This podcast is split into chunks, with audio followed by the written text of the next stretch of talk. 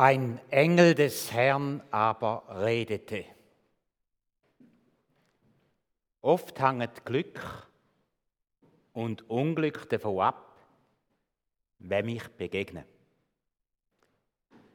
Januar 1987. Ich sitze in einem Pub in Wil St. Gallen. Ein Kollege schaukelt mit dem Stuhl. Er schlägt beim Schaukeln einer Frau am Nachbartisch, die auf einem Hocker sitzt, immer in den Rücken. Irgendwann packt sie den Stuhl von ihm und züchtet ihn so retour, er verschreckt. Wir kommen ins Gespräch, Gespräch, dann sehe ich sie, Daniela, äh, 1989 heiraten wir, jetzt sind wir 43 Jahre und einen Tag verheiratet, ja glückliche Begegnung, wo sich ereignet, weil ein Kollege mit dem Stuhl schaukelt. Oft hängt Glück und Unglück davon ab, wer mich begegnet. Wenn ich begegne, wenn ich vielleicht traurig bin, beladen, belastet, eine herausfordernde Situation erlebe, Glück oder Unglück, wenn man dran ist, die eheliche Treue einfach über Bord zu werfen, wenn es kribbelt, verlockend scheint und man einen unheimlichen Preis nachher zahlt, Glück und Unglück, wenn mich dem begegne, wo da ist. Um Glück und Unglück geht es, die heutige Predigt und auch in dem Text Glück und Unglück, wenn mich begegne. Wir hören jetzt den Text, den ich darüber werde predigen, aus Apostelgeschichte 8, Vers 26 bis 40.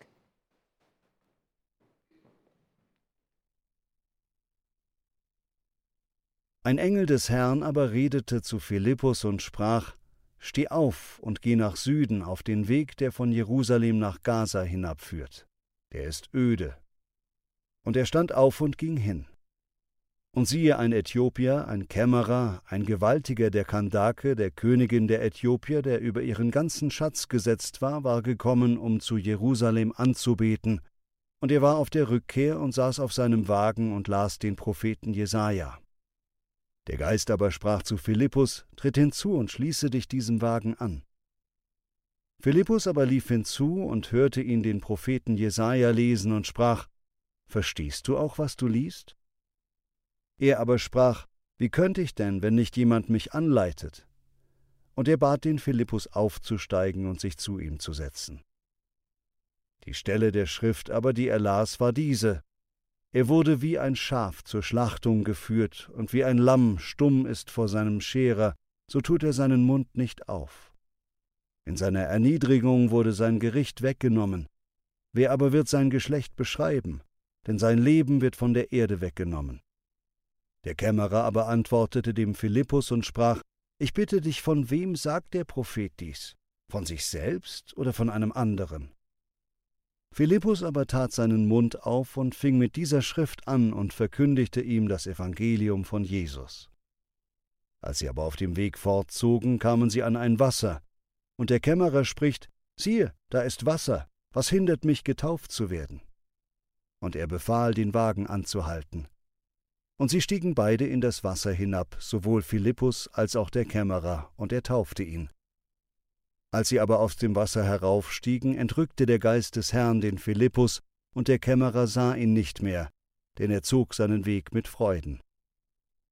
Philippus aber fand man zu Aschdod, und er zog hindurch und verkündigte das Evangelium allen Städten, bis er nach Caesarea kam.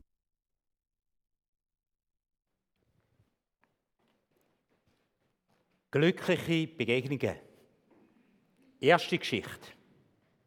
Der Kämmerer aus Äthiopien, Nubien. Der Mann aus Äthiopien der hat alles, wovon man träumt. Auf seiner Homepage wird man lesen, Finanzstaatssekretär im König Nubischen Schatzamt. Mächtig, reich, nicht jemand, der auf jeden Franken schauen Äthiopien war damals eine grosse Region am oberen Nil, von Assuan im Norden bis nach Khartoum im Süden. Und der Mann, der ist auch ein Hüter des Bettes. So wird er genannt. Das ist die schöne Übersetzung vom weniger schönen Wort Eunuch. Eunuch. Entmannt. Er macht dort das so in Nubien und anderswo kastriert. Das ist damals üblich. Wenn man nicht aus einer königlichen Familie stammt, eine leitende Position will und dann ständig Kontakt hat mit der königlichen Familie, dann ist Kastration der Preis. Keine Karriere ohne Kastration. Ich weiß, das macht uns Männer ein bisschen mehr aus als euch Frauen. Ja. Ich mag mich noch bei unserem Hund Diskussion erinnern. Meine Frau hat gefunden, dass man den kastriert, das ist kein Problem. Und ich habe gefunden, nein, das geht gar nicht. Und mein Sohn auch. Ja. Er ist nicht kastriert. Genau.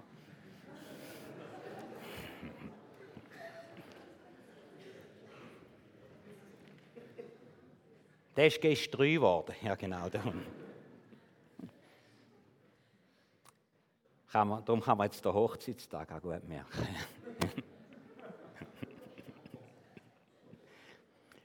Eunuchen, die bewachen ja meist den Harem oder eben haben höhere Staatsämter. Und sie haben den Vorteil, sie sind keine biologischen Konkurrenten für die Regierung. Sie haben kein Nachkommen. Und der Mann, der sucht jetzt Trost bei Gott, findet ihn nicht. Er betet, haltet sich an das Gesetz von Israel, aber das hilft ihm nicht. Und er sagt zu seiner Königin dann, ich bin mal weg. Er macht eine Wahlfahrt nach Jerusalem. Und da muss man sich schon fragen, warum unternimmt so ein Mann eine über 1000 Kilometer lange Reise?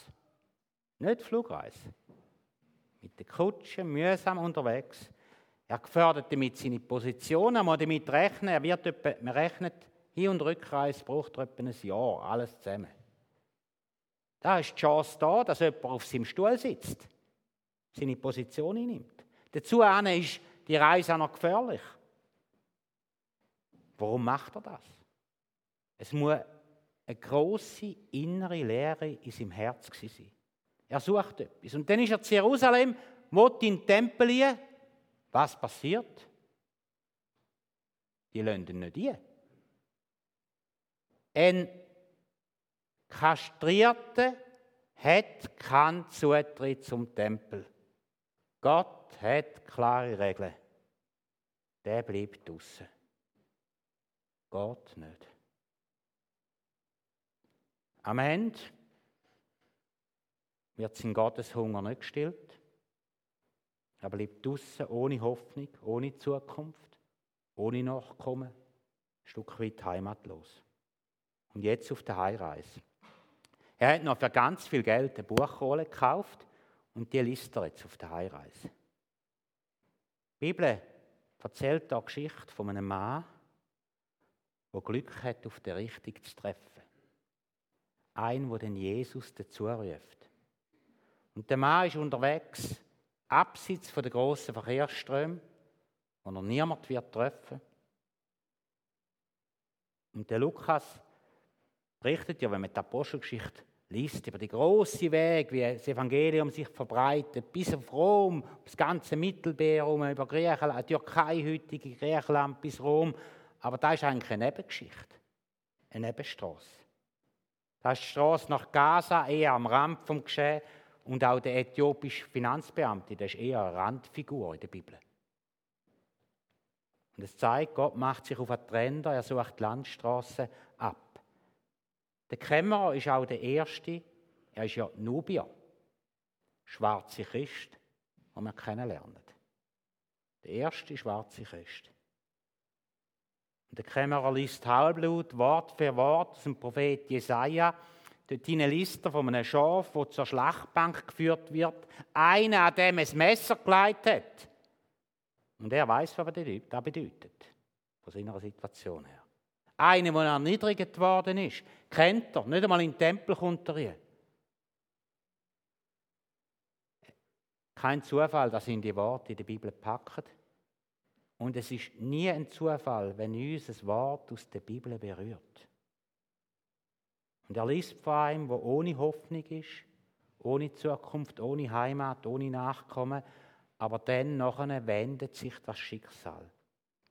Er wird gerettet und neues Ansehen und er fragt sich, wer ist das, was der Prophet schreibt? Wie kann einer, der so tief unten ist, plötzlich so aussteigen? Der Kämmerer hat Glück, den richtig zu treffen. Und da ist die zweite Geschichte. Zweite Geschichte, Philippus, der ist im Auftrag des Herrn unterwegs. Das ist ein richtiger Bluesbruder. Ja.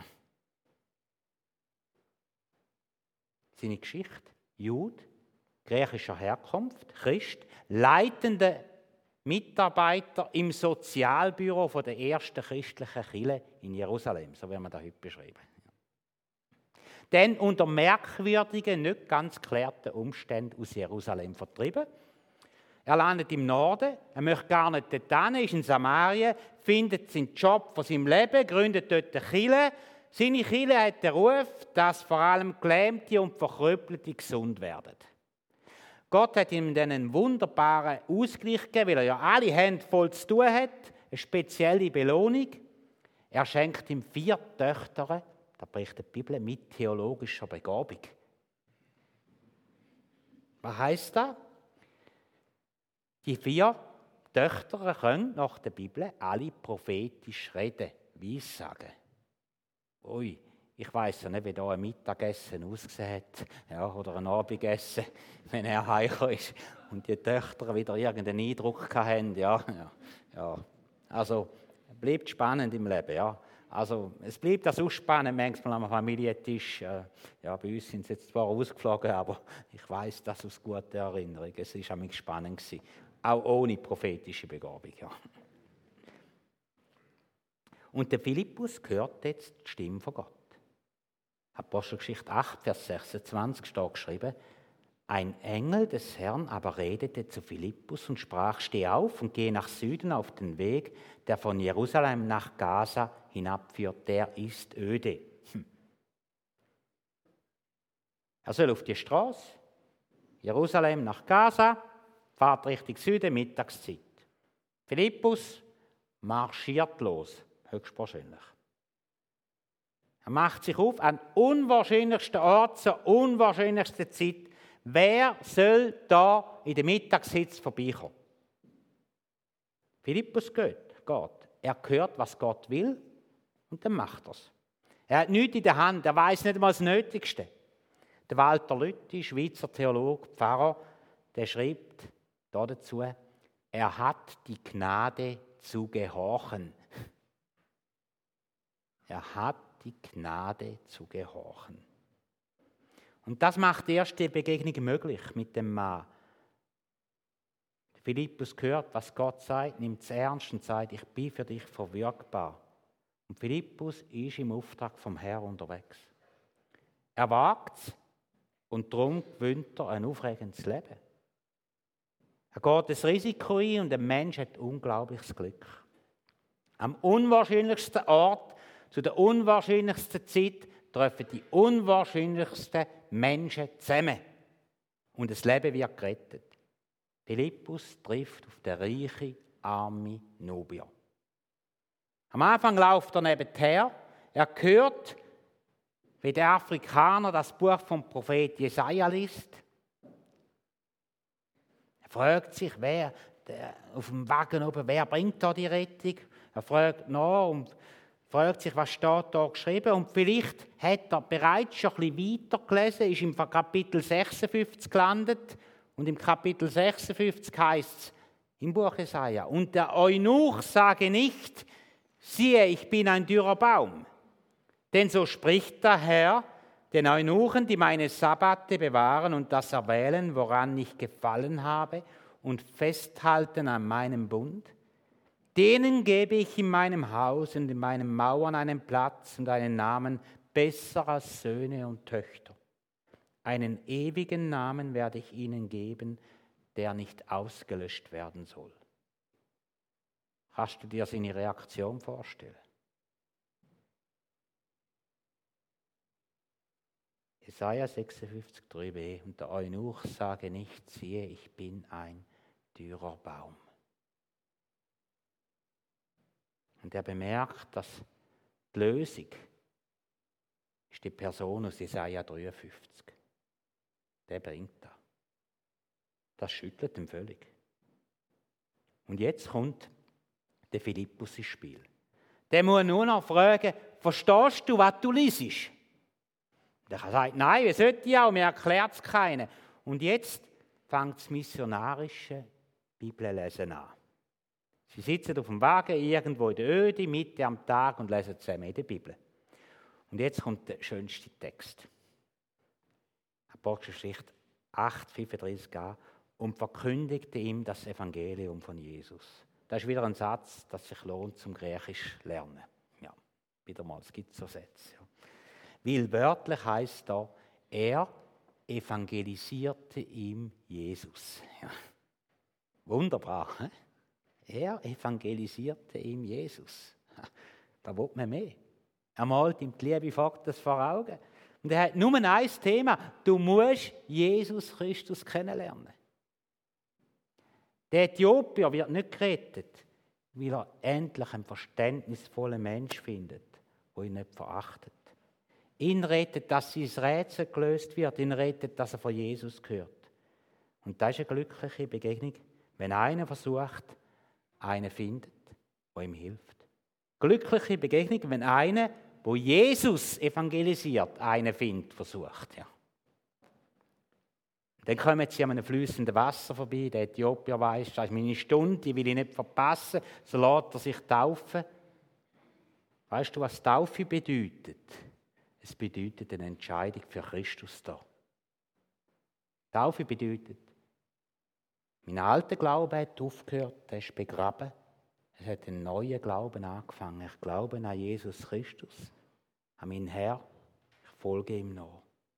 Ich glaube an Gott, den allmächtigen Vater, Schöpfer von Himmel und Erde. Sein alte Leben taucht unter, das Neue steht auf. Und der, Evangel und der Lukas erzählt euch der Apostelgeschichte die Geschichte, dass wir ein Beispiel bekommen, wie Kille heute, auch heute ihren Auftrag kann erfüllen kann. Der Philippus ist ein Stück weit eine Ikone für einen Mitarbeiter in der Kille. Er ist hörbereit, er ist auch ein bisschen verrückt, wenn er einen Auftrag bekommt. Er findet Zeit für einen, obwohl ihm die Arbeit bis zum Hals steht. Also meine Erfahrung ist, warum kommen Menschen zu Gesprächen, wenn ich im Prinzip jetzt gern in Ruhe arbeiten? Ich weiß nicht, ob ihr das kennt, ja. Warum gerade jetzt? Warum nicht dann, wenn man einfach mal Ruhe hat? Warum gerade in anderen Momenten? Manchmal ist es wirklich eigenartig. Ja? Es ist ja so. Und er begleitet den Menschen so richtig taktvoll, bis er ein Zeichen bekommt, dass der andere offen und bereit ist. Und dann, wenn, wenn er da ist, dann muss er ihm Jesus evangelisieren. Und dann geht er mit dem den Schritt geht der Weg, bis er parat ist, den Schritt auf Christus zuzugehen. Wenn man den Text liest, dann kann man sich fragen, wie langweilig oder wie spannend soll dein Leben werden? Ohne ein bisschen Mut, Vertrauen hätte Philippus nicht das erlebt. Da werden Kämmerer nicht zum Glauben an Christus kommen. Jesus ruft mit dem Text, bis einfach verfügbar für mich. Und wenn heute zusammen im Gottesdienst empfahlt, dann sag, Jesus, ich bin verfügbar, lass mich wissen, wenn heute, du heute etwas mit mir vorhast. Dein Reich kommt, dein Wille geschehe, ich bin verfügbar. Wie spannend oder eben langweilig soll dein Leben sein. Ohne Mut zu Beziehungen, zu Mitgehen mit Menschen, die aufs Glück warten, einem anderen zu begegnen. Ohne den Mut für einen anderen zum Engel zu werden. Ohne den Mut wird vieles fehlen, was Jesus mit uns vorhat. Ohne den Mut, unsere Kraft zu investieren, unser Geld, unsere Nerven und unsere kostbare Zeit. Wenn heute zusammen im Gottesdienst fällt und sagt, Jesus führt mich mit denen zusammen, für die es wichtig ist, dass ich ein Stückchen mit ihnen gehe. Vielleicht ihnen sogar Jesus evangelisieren. Da ist die entscheidende Mitarbeit. Dein Reich komme, dein Wille geschehe. Zeig mir die Menschen. Noch kurz. Es sind ja drei unterwegs, glückliche Begegnungen. Dritte Geschichte ist, Jesus ist unterwegs. Der Walter Lütti schreibt über das Kapitel von der Apostelgeschichte, wenn Gott einen Engel einsetzt, dann sind vom Himmel her Ereignisse von einer gewissen Tragweite in Vorbereitung. Und dann heißt es weiter, es drängt sich hier die Frage auf, zu welchem Zweck eigentlich Christus diesen ganzen umfangreichen Apparat in Bewegung setzt, wozu er seinen Engel aufbietet, warum er Philippus von seiner blühenden Gemeindearbeit in Samarien wegnimmt, wozu er diesem einzelnen Jerusalem-Pilger, der ja dann sofort wieder von der Bildfläche verschwindet, ein derartig außergewöhnliches Maß von himmlischer Aufmerksamkeit zukommen lässt. Warum? Und das ist doch wunderbar gesagt.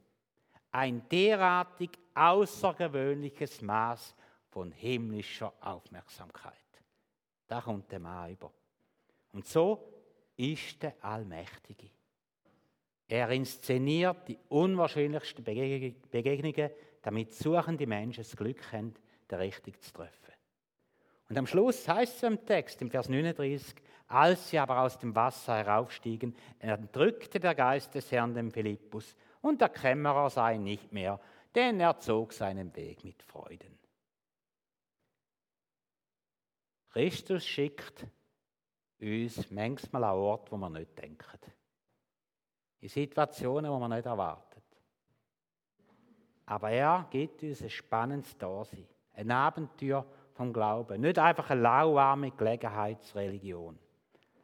Das erlebe ich auch. Ich bin ja derzeit im Dienst. Nächste Woche darf ich wieder in dem wunderschönen Einheitstöne unterwegs sein. Erst noch im Welschland, dreieinhalb Stunden weg von da. Und, äh, und das sind Gelegenheiten, unglaubliche.